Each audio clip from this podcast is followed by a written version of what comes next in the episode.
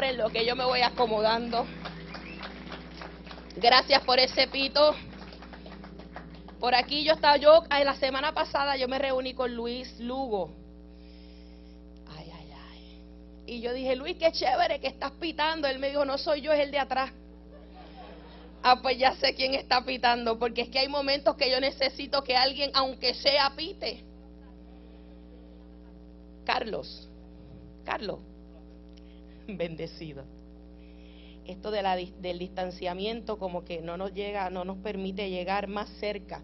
Yo estoy loca porque mire, todo esto se acabe porque voy a ponerle manos aquí hasta le voy a poner manos aquí hasta los niños, los jóvenes, los ancianos, algo, aquí va a haber una revolución. Ay, ay, ay. Pero más importante que yo les toque, lo importante que el Espíritu Santo sea el que les toque. Así que esto puede pasar en cualquier momento. Se me empañaron los espejuelos. Ay, ay, ay, iglesia. Hay provisión de milagro. Yo quiero que tú entiendas esto. Hay provisión.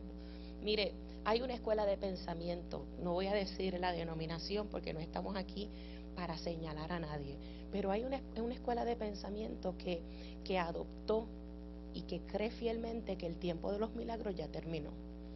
Ellos creen que el tiempo de los milagros concluyó cuando Jesucristo fue a la cruz y nos dio, ¿verdad?, una nueva un nuevo pacto basado en su sangre. Ellos piensan y enseñan que ya no hay milagro. Sin embargo, cuando tú vas a la escritura y tú te encuentras con la gran comisión, que fue ese último mensaje que Jesucristo le dio ya resucitado a sus discípulos, permítame buscarlo. Cuando le dijo que fueran de dos en dos y cuando dijo que fueran aquí, que fueran allá.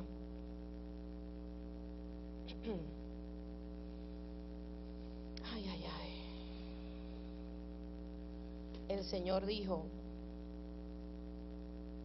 comerán cosas mortíferas y no les hará daño. Sobre los enfermos pondrán sus manos y los enfermos sanarán. Cuando tú pones la mano sobre un enfermo y tú no eres un antibiótico y solamente tú tienes una palabra, se está desatando un milagro de sanidad en el cuerpo de aquel que está enfermo.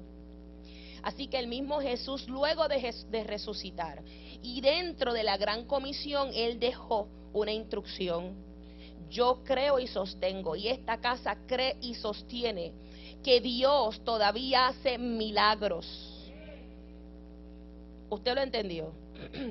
por cuanto nosotros entendemos este principio bíblico fundamental de nuestra fe. Pues nosotros tenemos que aprender cómo opera el Señor de los milagros. Y una de las cosas, ¿verdad?, que le di el primer punto antes de comenzar, es que es importante que cuando tú quieres, cuando tú percibes, cuando has entendido al Dios que tú le sirves, cuando tú, cuando tú tienes expectativa de milagro, tú debes caminar sin prisa yo me he visto muchas veces muy afanada. Y soy de las personas que mi agenda yo la lleno que mire, no da tiempo para nada. Si mi agenda está tan llena, ¿qué espacio yo le puedo dar al Espíritu Santo para que yo pueda tener comunión con Él y Él conmigo? Ay, ay, ay, usted está como que muy... Vamos a Marcos, vamos, vamos a ir, me voy a meter en el bosquejo para, Marcos 9, 23 y 24 dice, Jesús dijo, si puedes creer, al que cree todo le es posible. E inmediatamente el padre del muchacho clamó y dijo, creo, ayuda mi incredulidad. Así que el primer punto que nosotros vamos a hablar en esta mañana, me voy a ir directamente al bosquejo, es que nosotros tenemos que estar en una posición de uno que cree y en el proceso nosotros mismos tenemos que entender que necesitamos renunciar a toda incredulidad. ¿Por qué? Porque nosotros somos de los que oramos, pero en medio de la oración nosotros ya estamos dudando. Porque comenzamos diciendo, Señor, si tú quieres, Señor, será posible. Señor, por... Oye, para el que cree la Biblia dice el que se acerca a Él crea que le hay. Otra versión dice, crea que Él está y que es galardonador de aquellos que le buscan. Si tú entras a esa comunión con el Espíritu Santo de la manera correcta, no hay forma que tú salgas de ese proceso con las manos vacías, porque la palabra establece que aquel que se acerca entendiendo que Él está, va a ser galardonado, o sea, va a recibir una recompensa, vas a salir con un premio, vas a salir con un regalo, algo tú vas a sacar de ese encuentro que tuviste con el corazón del Padre. Yo le estoy hablando a una iglesia que debe acercarse a su Padre creyendo que Él está y que Él tiene todo el poder para cumplir, para desatar el milagro que tú estás esperando. Pero mi pregunta sería, cuando nos acercamos a Él,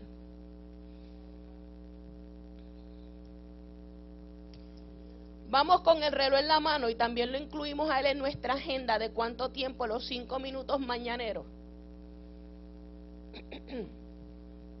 Comenzamos con la lista de peticiones y se nos olvida hacer silencio para escucharle. Crea que, créame, yo le estoy hablando y yo estoy recibiendo esta palabra. Esto es lo hermoso de la palabra del Señor, que es como una espada de doble filo hacia el frente, pero entienda que cada vez que yo cojo la espada y la tiro hacia atrás, me estoy dando un golpe yo misma. Así que es importante que en esta mañana nosotros podamos detenernos. Por favor, deténgase. Olvídese de lo que usted dejó. Mire, no, esto no va a tardar más de una hora, pero el tiempo que usted esté aquí. el tiempo de los cánticos, el tiempo donde usted llegó desde que usted llega a ese, estacionamiento. Conéctese con lo que el Señor tiene para usted y con lo que usted viene a traerle al Señor. Créame que cuando usted salga por esa puerta, los temas van a seguir donde estaban. Pero usted necesita ser edificado, empoderado, su mente tiene que ser calibrada, preparada. A mí me parece, cuando yo escucho a este padre que está hablando, esta experiencia que, acabamos de leer, está hablando de un padre que tiene un hijo que está endemoniado. La escritura dice que el muchacho, el espíritu lo hacía tirarse al agua, lo, lo, hacía tirarse al fuego, porque el espíritu inmundo lo que quería era la muerte de este muchacho. De repente dice la escritura que Jesús baja del monte de la transfiguración. Jesús viene de una experiencia celestial y se encuentra con sus discípulos, con los escribas y con este padre que están argumentando. Cuando Jesús se acerca dice, pero ¿qué es lo que está pasando aquí? Y sale el padre de la nada y dice, lo que sucede es que yo traje a mi hijo y le cuenta la historia, está endemoniado, el demonio lo quiere matar y tus discípulos no han tenido la capacidad para, para que el demonio salga. Las palabras de Jesucristo fue, ay generación incrédula, ¿hasta cuándo tendré que estar en medio de vosotros? Entonces el primer obstáculo que nosotros vemos para que se desate la manifestación de milagro es la incredulidad. Estamos con Jesús caminamos con Jesús, le servimos al Señor. Oye, imagínate, acompáñame a esta estampa bíblica. Estás, llevas tres años caminando con el Maestro, has sido testigos del poder de Dios, has tenido la oportunidad de hablar con Él. Yo me imagino que las palabras de Jesús eran unas palabras transformadoras. Pero cuando llega el momento de tú poner en práctica lo que aprendiste, te falta la fe. Hmm. Ay, ay, ay. Parecería sencillo, pero este padre, que cuando dice, este padre yo lo anoté porque yo me metí en la estampa yo puse, me parece escuchar lo que el Padre está diciendo entre líneas. Está diciendo, yo estoy desesperado. Está diciendo, lo hemos intentado todo. Estamos diciendo, estamos agotados. Ya no nos quedan recursos. Ya no me quedan fuerzas. Pero si tú me ayudas a creer lo que tú estás diciendo, yo lo recibo. Y entonces trae esto a tu realidad de vida en esta mañana. Hay gente en este lugar que está cansada. Hay gente en este lugar que está agotada. Hay gente que lo ha intentado todo. Tú has dado consejo. Tú has hablado fuerte y has hablado blandito. Tú has tratado, tú has, tú has, tú has buscado la ayuda de terceras personas para ayudar en el proceso. Otros ni siquiera han incluido a nadie, pero hay algo que está sucediendo, hay agotamiento porque no estamos viendo el resultado que estamos esperando. Y el Espíritu de Dios en esta mañana le dice a la iglesia, es imperativo, es importante, es crítico, es urgente que tú reprendas todo espíritu de incredulidad para que tú le puedas abrir las puertas a la manifestación del poder del Espíritu Santo. Hay gente en esta mañana que tiene que dejar de meter las manos en el proceso y tiene que comenzar a creer y a descansar en la sobrenaturalidad de Dios. Ay, Dios mío, usted lo dice con tanto ánimo que usted me está ayudando a predicar. ¿Cuántos tienen expectativa? ¿Cuántos necesitan que algo suceda? ¿Cuántos están esperando que su casa dé un giro de 190 grados? El Espíritu Santo te está diciendo, tan solo cree. Tan solo cree.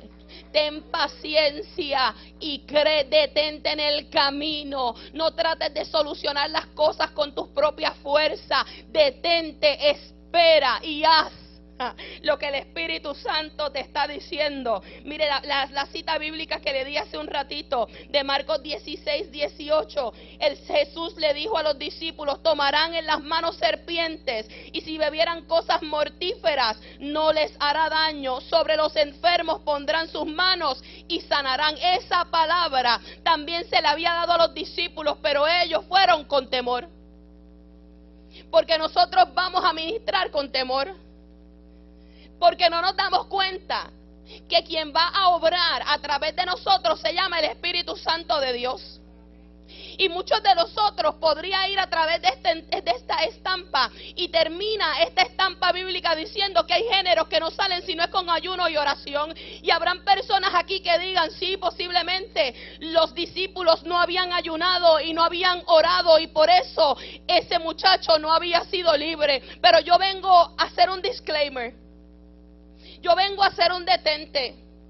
Porque muchos de los milagros que se vieron a través de la Biblia no fueron en momentos donde se ayunó y se oró. Porque uno no ayuna y uno no ora para que se desate un milagro. Uno ora, ayuna y lee la escritura porque eso es parte de nuestra disciplina cristiana. Cuando uno ha orado, cuando uno ha ayunado, cuando uno ha crecido en la palabra, entonces uno camina por la vida y no importa el reto que tú te encuentres, cuando tú le tienes que poner las manos a alguien, cuando tú tienes que reprender un demonio, cuando tú tienes que declarar una palabra, tú vas con la seguridad de uno que te respalda.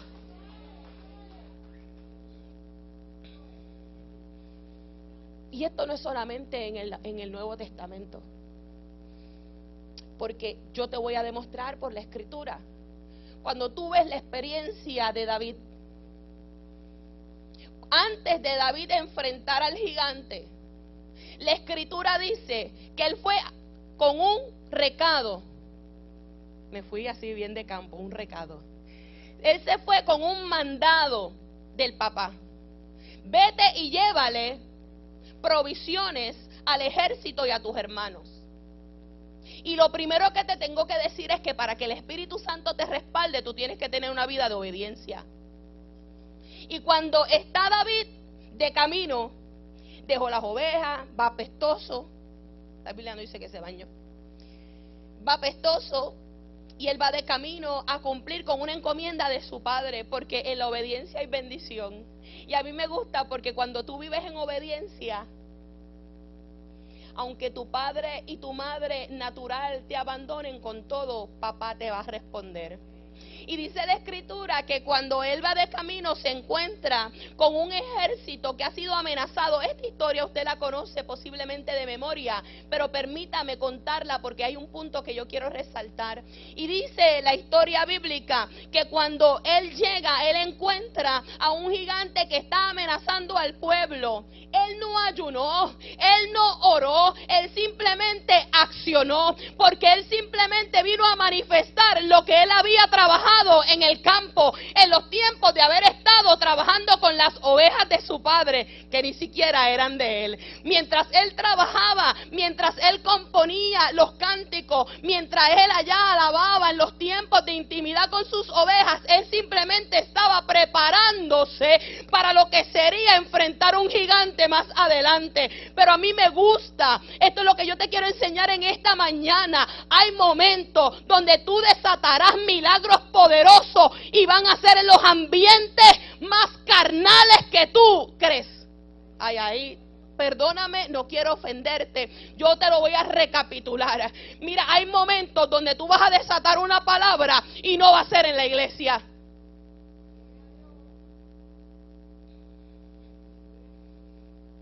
Donde está el ejército, donde están todos estos hombres de ejército, donde hay un montón de días que el pueblo está atemorizado, no hay un solo valiente que se haya atrevido a enfrentar a ese gigante. Y llega este muchacho, menospreciado, a lo mejor no tenía una posición en el ejército, pero sabía a quién cargaba por dentro.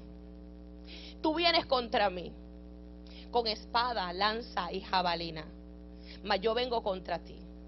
En el nombre de Jehová, de los ejércitos a quien tú has provocado. En otras palabras, te has metido con la persona equivocada. A lo mejor aquí hay cientos de hombres que no tienen el valor. Pero este muchacho insignificante tuvo tiempo de intimidad con el Padre y ahora viene a declarar una palabra y yo te venceré porque Jehová te entregará hoy en mis manos. No va a ser mañana, no va a ser el mes que viene, es hoy y es ahora. Entonces se tiene que levantar una iglesia que ya tiene en el almacén oraciones y tiempos de intimidad y levantarse en el poder de aquel que está sentado en el trono y comenzar a llamar la enfermedad por su nombre y reprenderla en el nombre de Jesús Basaya, que se tiene que levantar contra todo pronóstico, que se tiene que levantar contra todo problema en el hogar, que se tiene que levantar contra toda división y en el nombre de Jesús erradicarlo de su casa, porque donde está el Espíritu de Dios hay libertad y usted carga el Espíritu de Dios porque se le metió por dentro. Y aquel que sabe lo que carga no puede caminar por la vida como si se estuviera muriendo.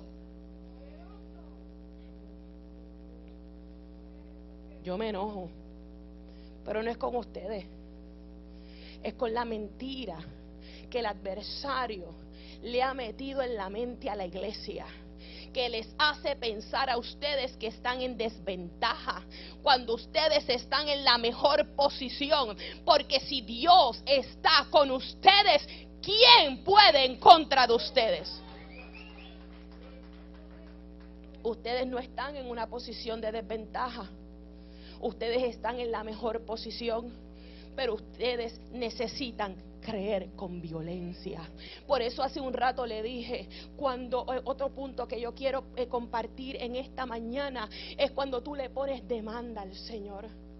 Y yo quiero aclarar este punto, porque podría suena, a lo mejor suena a nuestro oído religioso.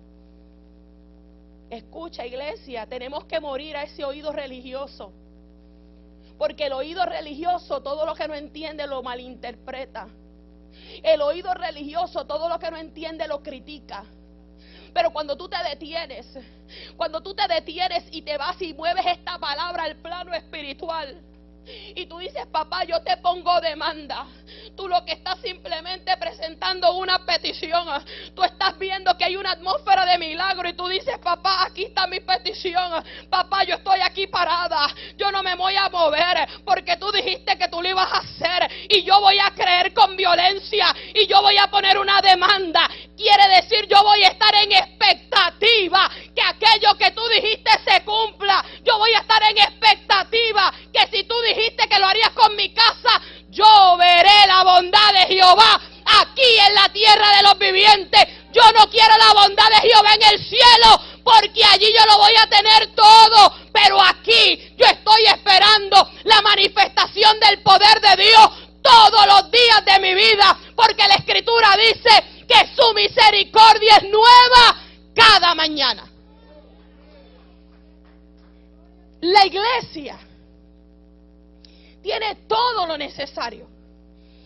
vivir en lo sobrenatural de Dios a lo natural. Si tú continúas escuchando, si tú continúas escuchando lo que el mundo está hablando, si tú continúas moviéndote de acuerdo a lo que están viendo tus ojos naturales, vas a caminar por la vida arrastrando los pies. Pero cuando tú puedes decir, yo sé en quién yo he creído.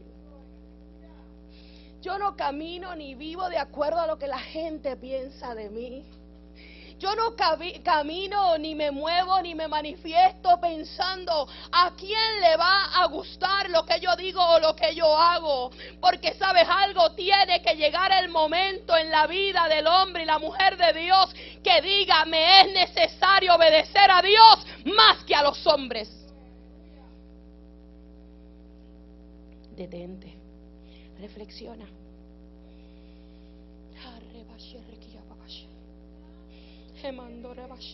Este bosquejo está hecho canto. Oh, mi alma adora al Señor. Primera de Corintios 2.9, un versículo que me encanta. Dice, antes bien, antes bien, como está escrito, cosas que ojo no vio, ni oído oyó, que no han subido al corazón del hombre, son las que Dios ha preparado para los que le aman. Hay cosas que nuestros ojos naturales no lo pueden entender. Hay cosas que nuestros oídos naturales no. Necesitamos la revelación del Señor. Y usted dirá, pastora, deme un ejemplo de aquellas cosas que no podemos entender con nuestro ojo natural o con nuestro oído natural. No es comprensible que un hombre haya sido crucificado. No es comprensible que un hombre inocente le hayan rasgado las barbas, que le hayan puesto una corona de espinas, que le hayan dado latigazos, que le hayan quitado su vestimenta, que lo hayan clavado en una cruz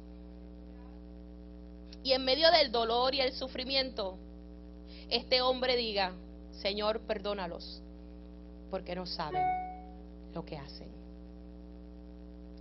Te estoy hablando que nuestros ojos naturales, nuestra naturalidad, no será capaz de entender muchas cosas, pero en el camino, el espíritu de revelación te enseñará lo que en tu humanidad no has podido comprender. Yo le estoy hablando a una iglesia que si quiere ir más allá de sentirse salva, más allá, y quiere vivir tiempos donde sus ojos sean testigos de milagros poderosos, comienza a creer. Dale tiempo al Espíritu Santo. No camines por la vida a 100 millas por hora en los tiempos de comunión con los hermanos, adéntrate en la experiencia de adoración. Escucha la palabra, imagínatela, ruméala, escudriña las escrituras, porque en ella os parece que está la vida eterna. El Señor le está hablando a la iglesia, le está diciendo, yo tengo mucho más que darte salvación. Yo tengo mucho más que darte una vida eterna. Yo quiero que tú veas mi bondad aquí en la tierra de los vivientes. Yo quiero que tú seas instrumento de mi poder. Yo creo que la dinamita que tú cargas por dentro comience a manifestarse. Pero para eso necesitas detenerte en el camino. Necesitas volver a las primeras obras. Necesitas entender que el grande soy yo. Como dije hace un rato, de cuando acá. Y a lo mejor esa expresión podría sonar hasta fuerte, pero el Espíritu Santo lo que quiere es bendecirte, lo que quiere es levantarte, lo que quiere es que en esta mañana tú entiendas que el grande es Él. Te quiere traer a tu memoria que Él tuvo compasión de ti. Ay, Dios mío. Oh, mi alma adora al Señor. Mire, ay, ay, ay. Los milagros más grandes no se dieron en la iglesia. La sinagoga no fue ahí. Porque cuando el Señor envía a sus discípulos con una gran comisión es para que se manifieste el poder de Dios en todos los lugares. Hay gente que nunca va a llegar a la iglesia, por más que a mí me duela decirlo. Pero serán testigos del poder de Dios cuando allá tú desates una palabra y ellos sean testigos del poder de Dios y tengan que testificar que vino un aleluya y le puso las manos encima. Uno que no dudó, uno que a lo mejor no está en el altar todos los domingos, pero sabe en quién ha creído. A esa gente que yo le estoy hablando en esta mañana. Porque ustedes son el ejército del Señor. Porque ustedes fueron comisionados. A ustedes se le entregó el ministerio de la reconciliación. Y no tan solo reconciliar al hombre con Dios, sino reconciliar al marido con usted a la esposa con usted, a sus hijos con usted, a sus vecinos con usted, a los jefes, alaba lo que él vive con usted. Ay, ay, ay. Déjeme, me voy por otro lado, está bien. Hmm. Ok. Mire, le voy a demostrar. Cuando usted va a la palabra, y ya estoy terminando, cuando usted va a la escritura, usted se encuentra con dos o tres estampas donde no hubo ayuno y no hubo oración. Y no hubo tampoco cinco cantazos en el piso y nadie habló lengua. Mire, en un momento dado se encontraba Jesús, mi mente lo lleva como a una plaza, es como yo lo puedo ver. Y se encontraba una mujer desesperada, ustedes conocen la historia, una mujer que lo había perdido todo con médicos, una mujer que llevaba 12 años en una crisis de salud. Pero esa mujer de repente vio y se dio cuenta que entre la multitud estaba aquel que tenía la respuesta. Ella no oró. Yo sé que aquí hay gente que a lo mejor no va a poder entender lo que yo quiero decirle. No me malinterprete. Ya ella había orado mucho. Llevaba 12 años orando. Entonces hay momentos donde usted no necesita orar sino accionar. Y esa mujer cuando vio que allá estaba aquel que tenía la respuesta, simplemente se abrió paso entre la multitud y sin mediar una palabra y sin pedir permiso y sin dar ningún grito, ella tocó el borde de la vestimenta del maestro. Donde cuando usted se va a la historia, se dice que los rabí tenían en todo el borde de la vestimenta, estaban eh, escrituras, estaban unos flecos que simbolizaban la palabra. Y ella simplemente se agarró de la palabra. Ella dijo, lo que yo necesito, Él lo tiene, yo no voy a discutir, yo no voy a pedir una audiencia, ya yo he esperado 12 años, este es el momento, yo voy a arrebatar mi milagro. Espérate, alguien me tocó. Maestro, pero ¿Cómo que alguien te tocó? Si mira, la gente se está amontonando todo alrededor de ti. Mm, mm. Este toque fue diferente. Porque poder. Hay una, hay una versión que dice, porque virtud ha salido de mí. Pero hay otra versión que dice, porque poder. Te lo digo en español. Porque me acaban de arrebatar un milagro. Entonces, se tiene que levantar una iglesia que sepa arrebatar milagros. Una iglesia que diga, yo llevo esperando mucho tiempo, así que yo no sé qué va a pasar, yo no sé si a mí me van a regañar, pero es mejor pedir perdón que permiso. Así que yo me voy a abrir entre la multitud y yo voy a tocar el borde y yo voy a recibir mi milagro. En un momento dado, otra historia establece que había una mujer que estaba encorvada y el Señor tuvo compasión de esa mujer y esa mujer recibió la sanidad. O sea que la actitud que tú tengas también es importante. En otro momento dado hubo un hombre que tenía la mano seca.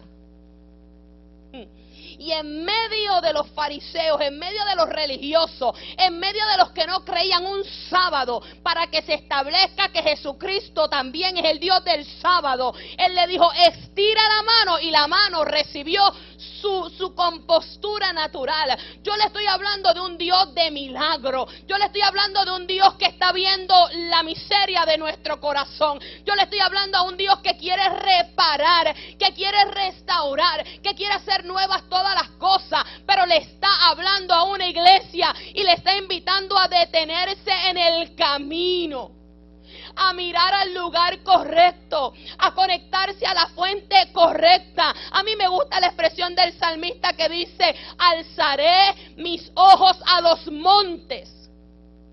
¿De dónde vendrá mi socorro? Ah, yo sé. Mi socorro viene de Jehová que hizo los cielos y la tierra. Cuando tú no tienes más posibilidades, cuando tú no tienes a quién recurrir, tú no sabes, a lo mejor aquí hay gente que dice, pastora, se me han cerrado todas las puertas. Pastora, a mí no me habla. Mire, yo a mí no yo a mí nadie me habla porque yo me miro al espejo y ni el espejo me contesta. Hay gente que se siente solo y no se da cuenta que es la plataforma que el Señor ha preparado para que no te quede otro remedio que mirar al cielo y reconocer que la ayuda que tú necesitas solamente te la va a dar el Señor. El único que va a dar la respuesta que tú estás esperando se llama Jesucristo, el Hijo de Dios. No te quejes si estás solo. No te quejes si no te hablan. No te quejes si no te miran. Porque el Señor te ha metido en la cueva para que tú puedas encontrarte con Él. Yo trato, pero no puedo. Aleluya. Oh Espíritu de Dios. Oh, mi alma adora al Señor Iglesia. Oh,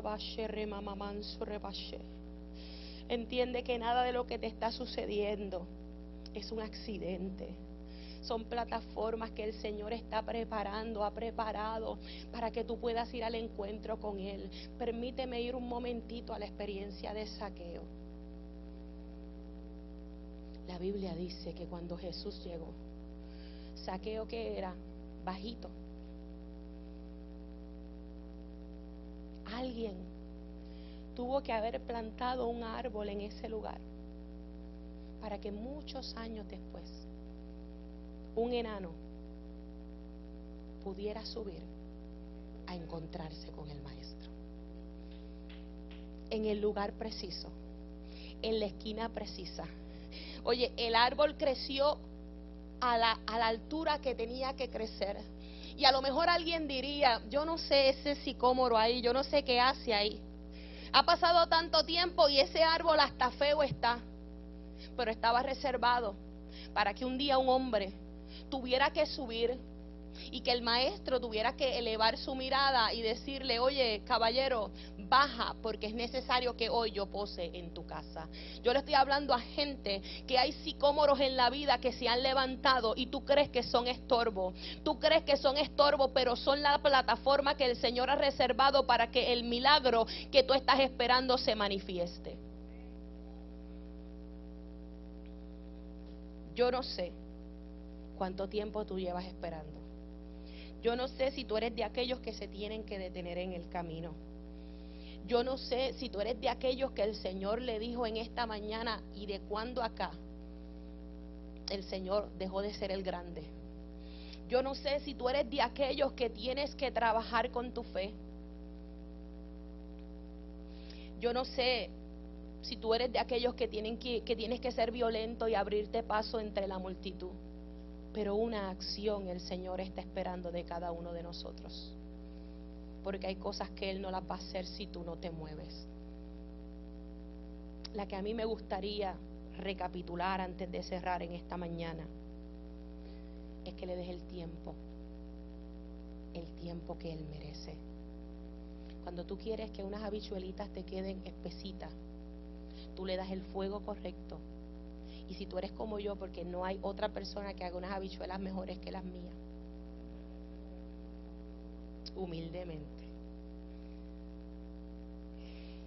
Porque yo cojo el jamoncito, yo cojo todos los detalles y yo me tomo mi tiempo. Eso no es ahí tirar una. Yo no las compro de esas habichuelas que dicen que vienen hechas.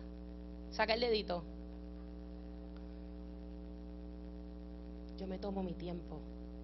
Y de la misma forma que usted se toma su tiempo, aquellos que le encanta limpiar la casa, aquellos que le gusta tener su carro aniquilado, aquellos que le gusta tener sus herramientas, aquellos que son súper puntuales en su trabajo, aquellos que, que aquí como Luis tiene las motoras brillar.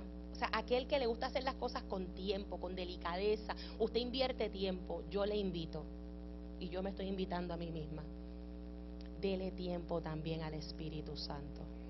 Usted quiere ver cumplimiento, usted quiere sanidad, Usted quiere ver que su casa esté en orden, que sus finanzas estén en orden. Usted quiere una salud. Usted quiere ver todas las cosas en orden. Usted quiere ser testigo de milagros. Dele tiempo al Espíritu Santo. No use al Espíritu Santo como si fuera un fast track de Disney. No quiera irse por la fila corta. Porque por la fila corta,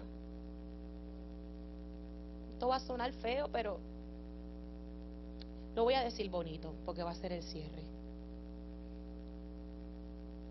No vamos a recibir la excelencia del poder de nuestro Señor, Salvador y Padre, dándole al Señor las migajas que caen de la mesa. Prepárele banquete al Espíritu Santo y siéntese a cenar con Él. Amén. Den un aplauso al Señor. Ay, ay, ay, Espíritu de Dios, mi alma adora al Señor. Señor, te doy gracias en esta mañana poderosa. Wow, Señor, gracias porque tú vienes a hablar con nosotros y nos invitas, Señor, a que nosotros podamos tener tiempo de excelencia contigo, que podamos creerte, que podamos tener comunión contigo, Señor. Si tú lo hiciste en el pasado, tantos testimonios, Señor si Gedeón ganó sobre los madianitas solo con 300 hombres. Espíritu de Dios, tu palabra dice que ese ejército era como las arenas de la mar y con 300 hombres, con trompetas y cántaros, Señor. Tus hijos recibieron una gran victoria. Señor, a lo mejor vemos nuestros recursos como poco, Señor Dios mío, a lo mejor los gigantes a nuestros ojos naturales son demasiado grandes, pero si te tenemos a ti. Señor, si cargamos una palabra, Señor, si somos recipiente de promesa, hay una victoria, Señor, que nos espera al otro lado. Y celebraremos y cantaremos, Señor, el cántico de victoria. Tomaremos nuestros panderos, Señor, Dios mío, como Miriam y entonaremos cánticos, Señor. Las mujeres y los hombres juntamente, Señor, cantaremos, Señor, de la gran victoria, Señor, que tú nos entregarás. Por cuanto hoy, Señor, hacemos pacto contigo, Señor. Hacemos pacto, Señor, Dios mío, para creerte, para renunciar a toda incredulidad. Señor, para entregarte el tiempo que tú te mereces, Señor. Para poner demanda, expectativa, Señor. Espíritu Santo oraremos, ayunaremos y vamos a leer tu palabra, Señor, como parte de nuestra disciplina como tus hijos, Señor. Pero sabemos que el milagro lo desatas tú, Señor.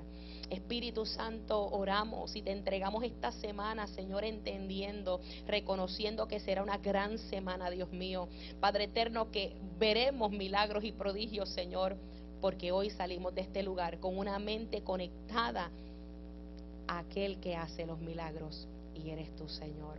Oramos en el dulce nombre de Jesús. Y la iglesia dice.